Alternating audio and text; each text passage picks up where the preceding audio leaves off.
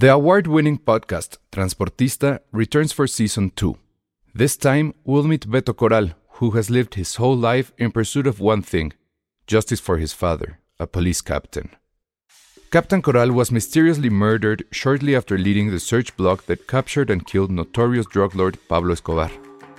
Listen to Transportista Who Killed Captain Coral? Available on the iHeartRadio app, Apple Podcasts, or wherever you listen to your podcasts.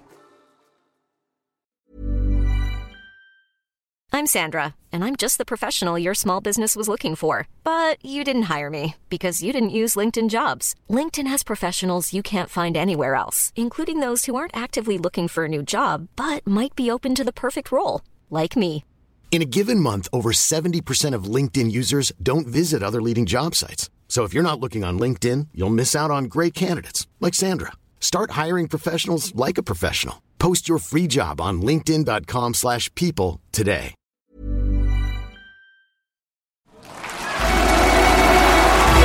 This is the Oscars night, live from the Kodak Theater with you, Dos Tipos de Cuidado. Escuchas. Escuchas un podcast de Dixo. Escuchas a Dos Tipos de Cuidado. Dos Tipos de Cuidado. Con Arturo Aguilar y El Salón Rojo. Por Dixo.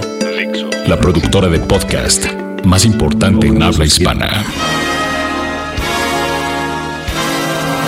Hola, ¿cómo están? Bienvenidos a este que es el segundo programa de la segunda temporada de Dos tipos de cuidado. Buenos días, buenas tardes, buenas noches. Eh, Ya acaban de escuchar ustedes a Arturo Aguilar, arroba Aguilar Arturo. Mi nombre es Alejandro Alemán, arroba El Salón Rojo. Y hoy pues les tenemos pues ricas recetas de cocina, Sí. tips de belleza. Algunas recomendaciones para salir a correr y que no te pegue tanto el frío. Ah, eso Sí, está en esta época es importante. Sí. A ver, pues ya, ¿cuál es? Tira ese tip. Ponte, ponte una bolsa en la cabeza. ¿o qué? No, en serio, digo, quienes no tienen, ya sabes, un chaleco de estos un poco más térmicos, etcétera, y no es broma, la bolsa de basura que conviertes en chaleco, te la pones Ah, al revés claro, y le haces nada más man, le haces unos hoyos para sacar los brazos. Yo- es muy térmica. Yo apliqué esa en el. Ay, en el Vive Latino. No, en el Corona, Corona de hace un así. año. Ah. En la segunda temporada de Pues ya vimos lo que puede pasar. Sí. No, de hecho es una costumbre muy Pero normal entre muy mal. maratonistas, porque como te tienes que ir a la salida sin cargar nada y te vas a tener que esperar fácil una hora en lo que son los bloques de salida y demás, ves a todo el mundo con su Con bolsa su de bolsa, basura. Ajá. no. Y Pero en no- los más acá, o sea, te estoy hablando de Nueva York, Londres, Ah, Chicago, exacto. Todos, todo el mundo saca la costalitos. Exacto. Pero yo no les digo cuál me tuve que poner porque me da mucha vergüenza. Pero bueno, muy bien. Vamos a hablar de. Es un fin de semana importante. Aunque en realidad creo que los estrenos están medio chafas, pero hay uno Sí, que, pues, obviamente exacto. nos convoca a todos en el orgullo nacional. No, no es cierto. No, pero. pero. que llama la atención por muchas razones. Pues sí, ¿no? Hablemos de. The Revenant o lo dejamos al final. Ay, Renacido. El Renacido. No, pues de una vez, ¿no? Sí. A ver, tú primero. ¿Ya la viste? ¿La viste en cine? Sí, sí, sí, la ¿Qué vi te en pareció? cine y la verdad tengo que reconocer algo. No soy el más grande fan y lo hemos platicado aquí de Alejandro González Iñárritu, pero me parece de reconocer la reinterpretación que está teniendo de su carrera, o sea, Creo que Birdman y The Revenant son dos productos totalmente distintos a lo que había hecho previamente en su carrera y en un, además, en un registro de experiencias cinematográficas. Creo que es muy distinto Birdman. Yo en lo personal me quedo más con los niveles de disfrute que puede tener diferentes lecturas y la propia realización de, de Birdman, pero creo que en otro terreno de otro tipo de historia, porque ahorita lo vamos a platicar, es mucho más convencional, es la historia de esta revancha, o sea, no tiene como esta rebúsqueda de lo, de lo que veíamos en Birdman. Creo que lo más atractivo es tener la experiencia cinematográfica de la sala, o sea, lo- y lo que viene sobre todo de la mano de la fotografía de Lubeski, o sea, no tanto es la dirección, porque cuando quiere dirigir, que es la parte cuando se nos pone Malik, el negro Iñárritu se pone Malik, no le sale. Y la neta, yo sí soy fan de Malik y sé que muchas veces no. La última, la del amor, no me acuerdo cuál, que Sí. se divorciaron además, que no, no la soporté, pero antes sí he encontrado el. Ahora sí que la conexión con esas partes, ya sabes, enormemente reflexivas, visuales, que son Lubeski más. más. eh, más, no al negro, este. Más. eh, vamos. no, no, no. ah, lo, que- lo acabo de mencionar y porque se me fue ahorita el nombre. Este. Más Malik. Ajá. Este. Cuando se quiere clavar el negro en esas partes de qué mueve a los personajes, no llega. pero cuando se queda en la acción, creo que es muy padre lo que entrega en esos pequeños momentos de eh, trampa con de nuevo los planos secuencias armados a partir de pequeños Increíble. truques de cámara y demás.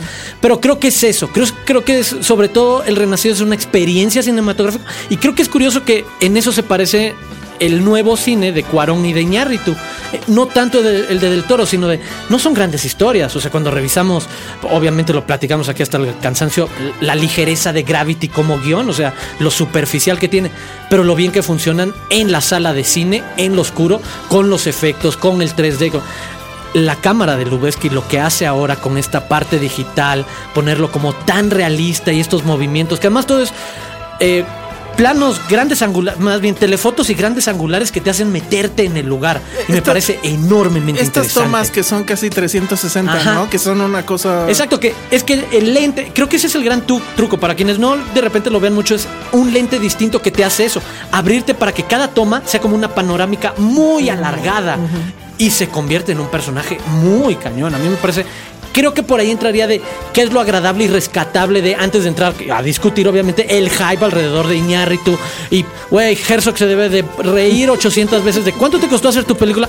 Me vale madres cuánto te costó, o sea, de O el tiempo que te tocó, el, si el esfuerzo y el sacrificio es el de Who cares? es el de o esta parte que viene de híjole tengo miedo de que nos refiramos de ahora en adelante a González Iñárritu como el Midas que consiguió darle el Oscar a Leonardo DiCaprio Y que eso está terrible, ¿no? Pero a ver, primero, eh, qué complicado es eh, caer, que te caiga bien Iñárritu, sobre todo en estas últimas declaraciones respecto The Revenant, que creo que de toda, digo, ya hay una enciclopedia vasta de declaraciones en toda su carrera, Sí. todas bastante mamonas, pero en esta sí es así, diga, recordemos la joya de cuando se sentía Buñuel en México Ah, también. cuando Beautiful que Cuando es. Buñ- si Buñuel vino a hacer los Y nada más déjame rescatar. Ya dijo que la película que The Revenant se debería de ver en un templo. El cine es un templo en cierta forma, Sí, pero ya, bueno. bájale. Este, que lo que él hace es pintura sónica. The fuck is that? este, Ah. creo ¿y que es un tipo de marihuana que salía en la película esta de Ok. Pineapple y, Express. Y bueno, no- ahorita había otra tercera también muy buena, pero ya se me, se me olvidó ahorita. Ah, bueno. Entonces, ante esa situación, pues qué bueno que este Tom Hardy se supone. Pero que lo le dio una desmintió. madriza. Lo desmintió Hardy. Yo leí en Sí. un periódico británico el, el desmentido del propio Hardy de no sé por qué se lo inventaron. Hubo momentos tensos de trabajo, pero jamás nos agredimos. Ah, qué ah, nena, qué mal. Entonces que no le den Sí, nada. exacto. Yo Pero bueno, que era un bonito El momento. tema es uno. He escuchado muchos comentarios que dicen es muy aburrida. No sé de dónde. Yo no me aburrí. No. Y yo la verdad iba con cero expectativas. Hay que quitarse de la cabeza el tema de todo lo que ha dicho González Iñárritu respecto a la película, respecto al cine, etcétera. Es un buen punto. Es, no vean la película a través de o sea, sus ojos. No, no, Sí. o sea, Iñárritu es el peor publicista de su propia película. Olvídense de eso. Dos, eh, creo que es una película, insisto, no es aburrida, es una película que efectivamente se vuelve en una experiencia, sobre todo visual. Porque la verdad es que el gra- la gran estrella de, de- de la película pues es este Lubeski. Le, le podría arder al negro, pero ves cuánto se peleaba por decir una película de. Y no, la verdad es que esto debería ser es una, película, de, Emanuel Emanuel Lubezki. Lubezki, completamente.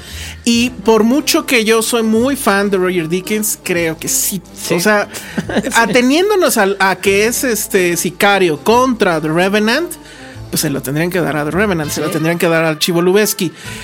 Ya se la deben a, a Ah, Dickens. sí. Y no me enojaría en absoluto que, pero probablemente no hubiera justicia en un sentido muy estricto. Exacto. Y- sí, es como una posición rara, la Eh, comparto, sí. de por fin y llevamos además varios años esperando que se cumpla. Y la segunda estrella o el segundo most valuable player de este juego se llama Tom Hardy, a Ah, mi sí, sí, parecer.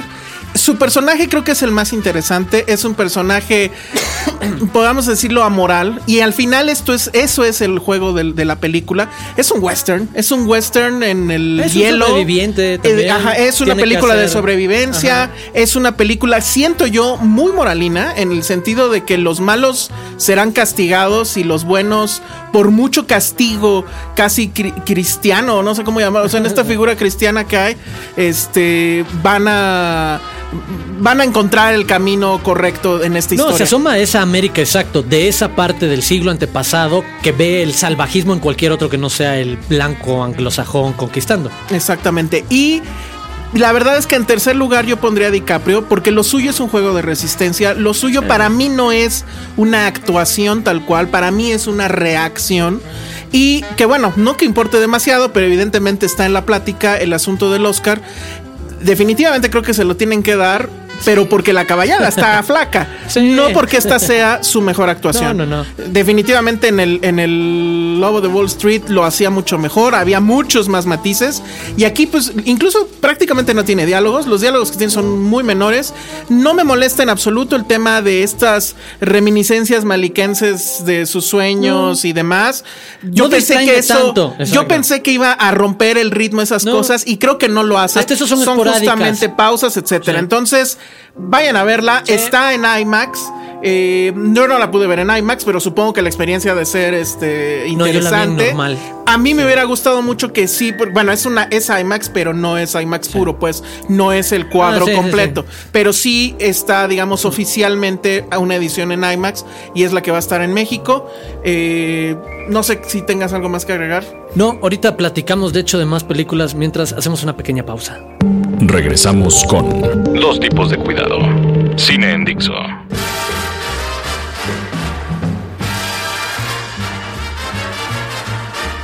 Bueno, pues estamos de regreso y vamos a hablar ahora de una película que pues, o sea, es muy curioso lo que pasó porque el surrealismo nacional está a todo. Como ya lo platicamos la, emisión pasada, pues está todo el tema del Chapo y del, el, el gran dato era, lo atraparon, o probablemente lo atraparon porque estaba em, produciendo literalmente la película. Para mí es dos problemas, el ego y la calentura. El ego de, de hacer su propia película. Es la historia de la humanidad. Exacto. Y la calentura de me gusta la actriz esta que la hacía de medio perversa narco. Ahora, ¿no es un poco reconfortante saber que el peor criminal, el más buscado, etcétera, sí tenga su corazoncito? Ah, claro. A mí me llena de gusto. No, que también lo frenzoneen. O sea, al tipo que sí te puede mandar a enfriar muy feo. O sea, Luis García debería estar preocupado en algún momento si el Chapo recuerda que que Luis García golpeaba a Kate del Castillo y dice así como yo te voy a defender como a mis ojos es como el de uy aguas compadres entonces no bueno entonces ante eso y pues, ¿qué se puede hacer, no? O sea, la gran historia está en la realidad.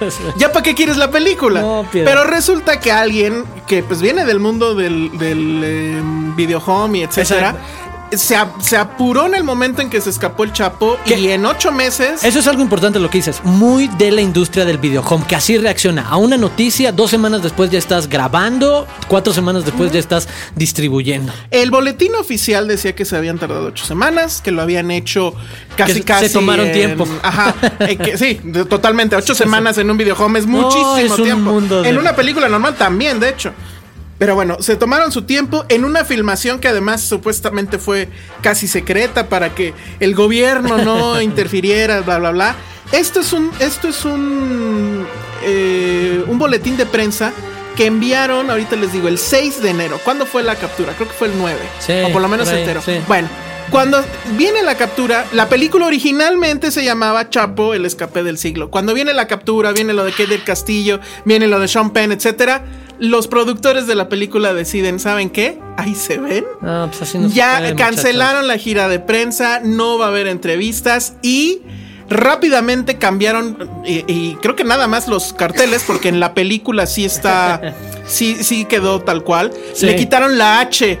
Sí ahora es el capo no es el chapo. Exacto es capo el escape del es como estos chistes de trademark de les cambias a cualquier personaje de Disney o Marvel para no pagar este regalías entonces ya no es Spider-Man o, Thor. a, mí me recordó lo de Pac-Man que en realidad se llamaba Puckman pero si le si le rayabas tantito si lo troleaban se podía convertir entonces por eso se llama Pac-Man. Pero bueno, entonces ahí está la película. Y la verdad es que, bueno, primer problema pues la película trae una mentira desde el título, porque en realidad nunca hablan del escape. La película empieza con puras imágenes de crestomatía y de los noticiarios y demás que dicen que, bueno, ya se escapó el Chapo.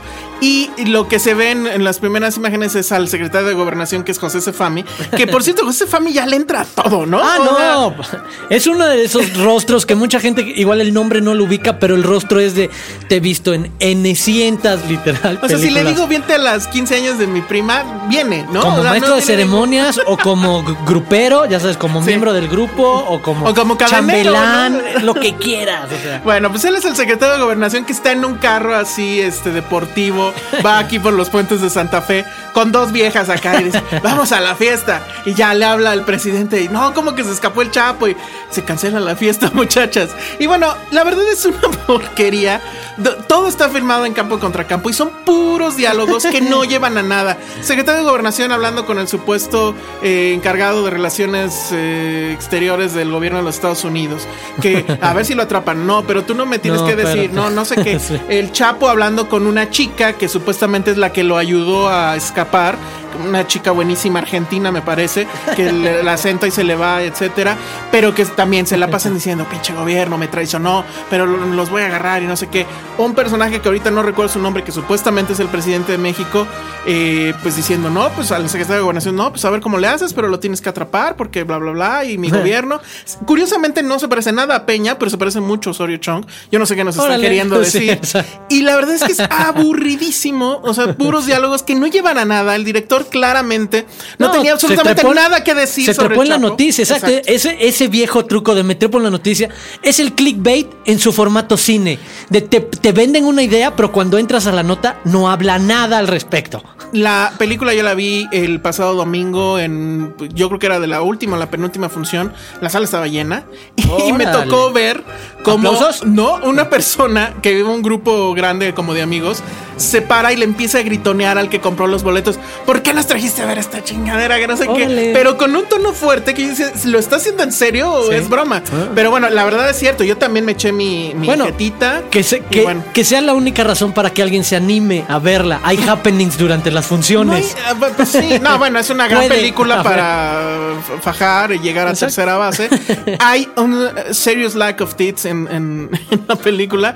Faltó que estuviera Marta por Gareda o algo, o sea. pero muy mal, ¿no? O sea, uno hubiera esperado que en una producción ese perfil, de esa claro, calaña pues sí, entraran un poco más de traseros. Pero bueno, la verdad, muy mal, pero creo que no le fue tan mal en la taquilla. Por ahí andaba la nota, aunque confieso no la he confirmado, ja, que eh, tuvo más dinero que Spotlight, ¿no? Entonces, Sí, no, no, pero- quedó como novena Spotlight en la lista. Ajá, entonces- No, y habla bastante extraño de nuestros gustos, que punto de quiebre, que además ya lleva varias semanas y no tiene nada de atractivo, no tiene nada más. Es un mal remake, mal modernizado, mal llevado, mal aprovechado. Hasta la aparición de Keanu Reeves haciendo el guiño de que él fue el personaje principal en una película icónica de los 90 y que además, ojo, fue una película icónica incluso por su nivel de producción y por tener a Catherine Bigelow como directora, una de las primeras mujeres que dirigía acción y dirigía eficientemente, que luego se convirtió en esta un poco más gra- gran directora, autora hasta The Hurt Locker y compañía. Mala opción.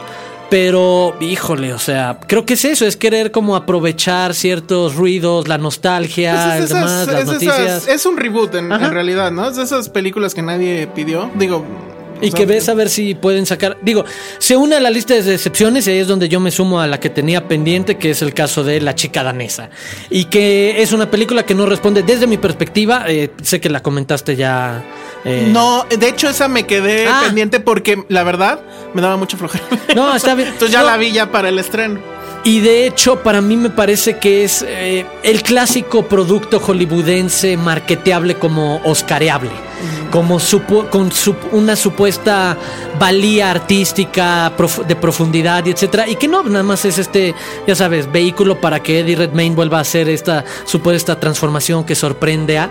Y creo que otra parte que no podemos dejar de fuera y que le va a ayudar en la campaña y que puede ser el único pequeño ruido en lo que dices, la caballada flaca que debería de darle a Leon- Leonardo DiCaprio un Oscar que merece de hace tiempo. Es el asunto de esta es la película que se va a colgar del fenómeno LGBT del año pasado, súper importante, que es el año en el que se aprobó en N cantidad de países la eh, unión, ahora sí que es el matrimonio entre personas del mismo sexo, que Transparent haya sido la serie ganadora en los semi producida por Amazon y que retrata un, un personaje así al centro de su historia, creo que es algo que Hollywood siempre se tarda en subirse.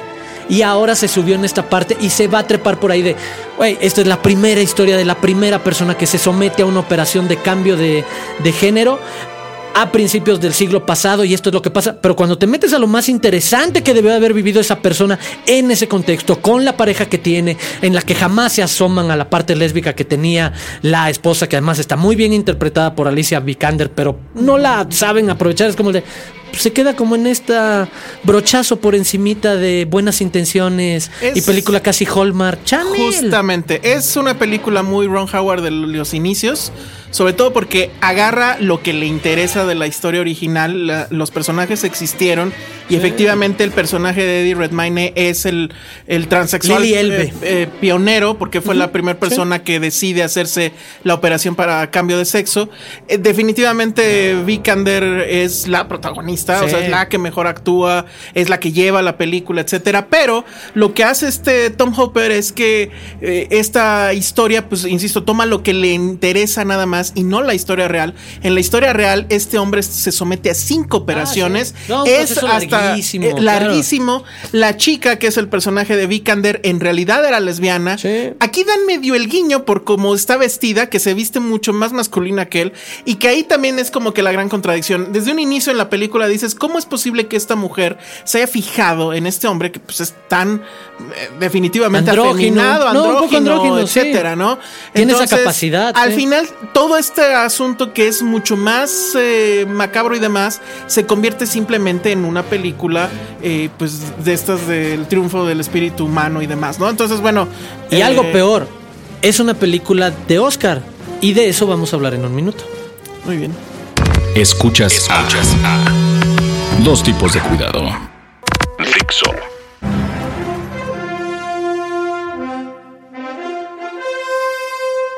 Y otra de las noticias, obviamente, de la semana o de los últimos días es el anuncio de los nominados al Oscar. Esta carrera de relaciones públicas y publicidad, no nos confundamos. Por mucho que nos emocionemos y nos prendamos en las próximas semanas y nos van a escuchar al respecto, y nos pasa cada año, no recordemos que se trata de eso, de un concurso de popularidad entre 5 mil personas que van a votar por estas películas y que muchas veces no son solamente sobre argumentos cinematográficos, el asunto de a quién le dan un premio, ¿no?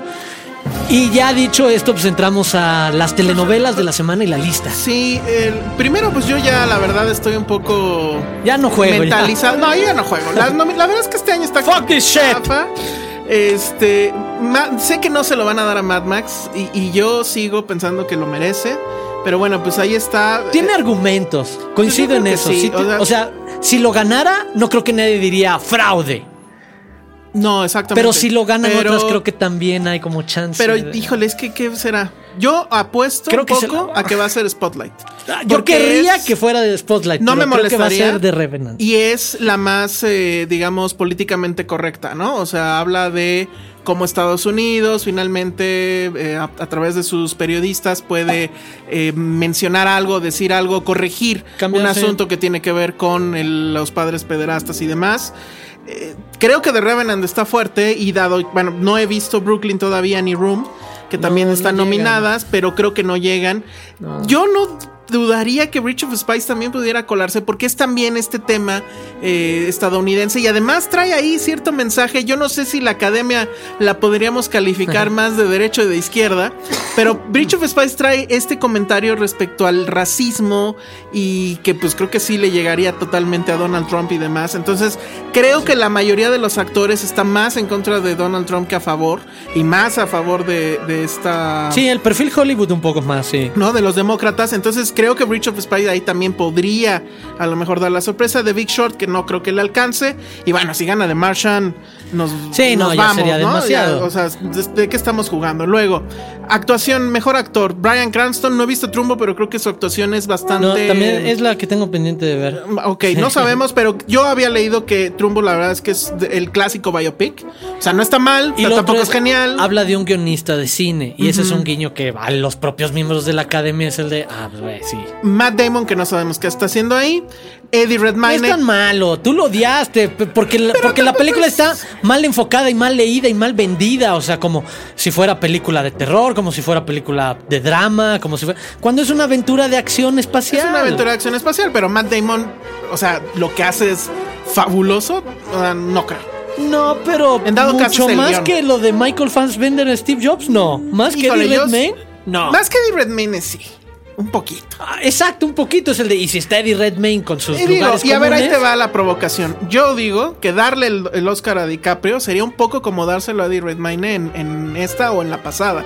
¿Por qué? Por lo que ya habíamos comentado, que creo que es una actuación de reacción, no es una actuación de meterle matiz y demás, ¿no? Y creo que ahí Michael Fassbender podría tener algo, pero la verdad es que es cierto, o sea, esa actuación No. también está chafita. Sí, Es lo que decíamos, le queda eh, corto, eh, está, eh, la No, vaca está todo- flaca. a todos les hemos flaca. visto una mejor actuación. Totalmente. No, entonces, bueno, vámonos por una actriz de, de, mm, actriz principal. Kate Blanchett en Carol, no he visto Carol, ¿tú ya lo viste? Espectacular, sí. Brie Larson y en si pueden, en serio, quien pueda darse la oportunidad de leer la novela de Patricia Highsmith, Sí quiero. es espectacular. Y en serio no te lleva más de un día. Digo, te lleva unas 4 o 5 horas. O sea, en un, Tienes mucho un fin de semana. Sí, yo tengo mucho tiempo. Me- ahora sí que lo, lo confesé en este momento. Pero no, en verdad, y se pueden dar cuenta de un ejercicio muy particular que además es muy atractivo en este momento alrededor de las, de las nominaciones, que es la adaptación de una novela a cine. Ver precisamente el gran control que tiene eh, Todd Haynes para transmitir esas descripciones que te va haciendo Patricia Highsmith de las personas sin que puedas como lector hacer un juicio de valor si se están portando bien o mal. Siempre dejarte en la zona de se están comportando como cualquier persona, reaccionando a lo que están viviendo y que eso pase a la película como con esta tonalidad, que además es su control, súper melancólico y demás, como lo hizo con este Mildred Pierce y como lo hizo con... Oye, ¿y ahí estarías No, de acuerdo que, que el primer gran fraude de esto es que Carol no está nominada a Mejor Película? Sí, sí, sí. ¿Estás de acuerdo que The Martian... Sí, no, de hecho para mí este es uno de esos años que se presta, entre comillas, a que la academia divida, a que no gane director y película la misma, ¿sabes? A que, ah, pues sí, ¿sabes qué? Película podría ser Spotlight y a mí me gusta director Todd Haynes por Carol, porque sí hay dos cuestiones distintas de, ah, qué bien lo hace aquí o demás. Ok, bueno, entonces Kate Blanchett, eh, Brie Larson, Room, no he visto Room. Jennifer Lawrence en Joy, ay, por Dios. No, o pero sea, no, eso- ahí no sé ni por qué está nominado, o sea... Pues porque es Jennifer Lawrence. Saoirse Ronan por Brooklyn, no he visto Brooklyn, ¿tú ya la viste? Sí, y este, la chavita está súper bien, pero es como curioso porque es una historia de migración, pero donde sí está muy claro que la onda chida de la migración es si llegan blancos de Irlanda. Exacto. Entonces, Saoirse Ronan, pues sí, claro. Como el póster, eh, ¿cómo se llaman? Los pósters este, Los- honestos. Ah, honest posters, sí, que salen. Sí, ese es así Y como bueno. el de, ah, pues está padre. Y la es una happy. ¿Te acuerdas de Happy Go Lucky? Claro. En ese registro de ¿En bonita serio? Ah. película, de tiene buenos momentos, pero es como de buen. de sentimiento positivo, sobre todo. Yo soy muy fan de. Happy Go, Go Sí, Lucky. sí, sí. Yo tenía una ex que era como Happy Go Lucky. Bueno, o sea, sí, ya sabes. Ah. Bueno, entonces, y Charlotte Rampling, la que debería de ganar, si no gana, también Híjole. nos vamos. Yo creo, yo la verdad es que voy.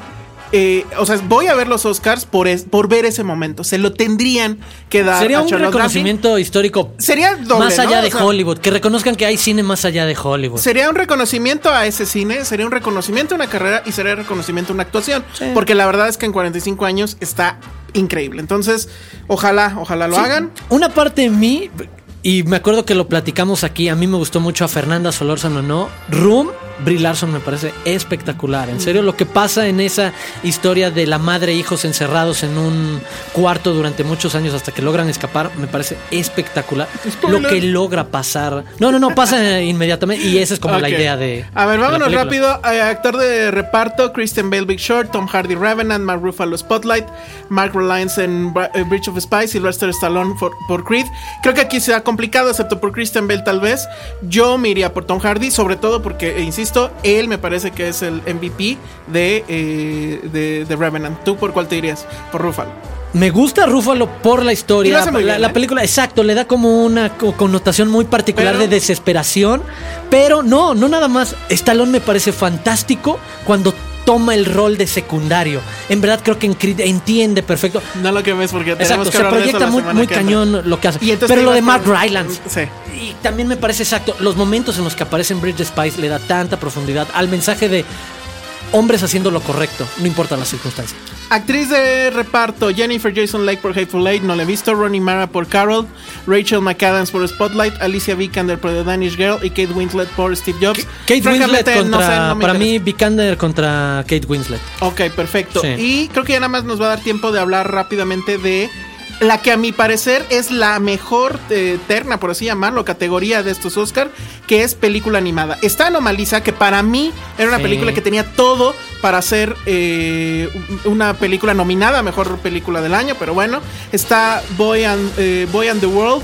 Que no la he podido ver, pero todo el mundo me dice que es una cosa extraordinaria. ¿Tú ya la viste? No, tengo pendiente ok. verla, Inside Out, que bueno, sí. todos vimos Inside Out. Shaun the Sheep, que Que también, también, sí. está increíble. Y eh, When Marnie Was There, que es, eh, digamos, la, única película eh, asiática, por así decirlo, en una categoría que usualmente tiene más. Pero bueno, estas, todas estas películas, eh, me falta ver the World, pero la verdad es que están impresionantes. Es la categoría bien difícil, aunque creo que estarás de acuerdo conmigo, debería ser Anomalisa. Sí, sí, en cuestión de la profundidad que tiene, sí, pero creo que es afortunado que haya cinco películas con argumentos muy distintos para defender el por qué sí pues, se podrían llevar. La verdad es el de, sí, me gustaría que fuera Anomaliza porque como adulto me conecta más, pero sé que también Inside Out es un punto y aparte en muchas cosas. Híjole, pero a ver, o sea, bueno, no me. No, ok, estoy de acuerdo. Es que sí, sí es complicado, pero Sí, creo que sí me Es enajaría que un poquito Son dos no platillos muy distintos. Como, como decíamos de rápidamente, Revenant y Birdman, ¿de cuáles se quedan? Son dos platillos súper distintos. Pero yo sí me que no podría. La verdad.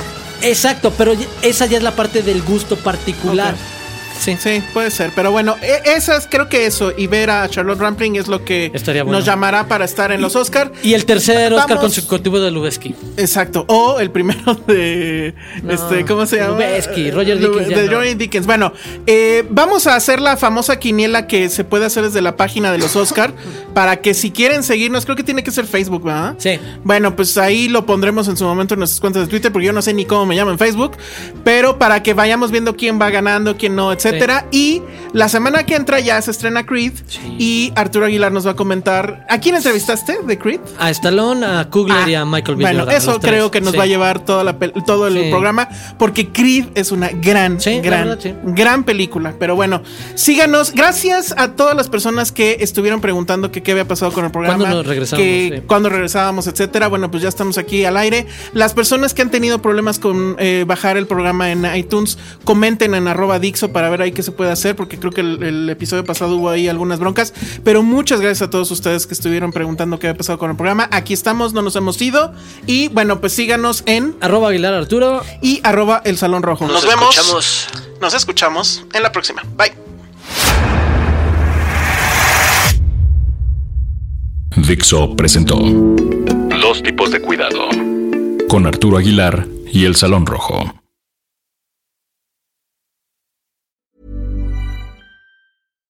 If you're looking for plump lips that last, you need to know about Juvederm lip fillers. With Juvederm Volbella XC and Juvederm Ultra XC, your lip look, whether it's subtle or bold, can last up to one full year with optimal treatment and no additional maintenance. Find a licensed specialist and see if it's right for you at juvederm.com today. That's J U V E D E R M.com. Add fullness to lips in adults over 21 with Juvederm Volbella XC or Juvederm Ultra XC. Do not use if you have severe allergies or a history of severe allergic reactions, or if you're allergic to lidocaine or the proteins used in Juvederm. Tell your doctor if you have a history of scarring or taking medicines that decrease the body's immune response or that can prolong bleeding. Common side effects include injection site redness, swelling, pain, tenderness, firmness, lumps, bumps, bruising, discoloration, or itching. As with all fillers, there's a rare risk of unintentional injection into a blood vessel, which can cause vision abnormalities, blindness, stroke, temporary scabs, or scarring. For full important safety information, visit juvederm.com.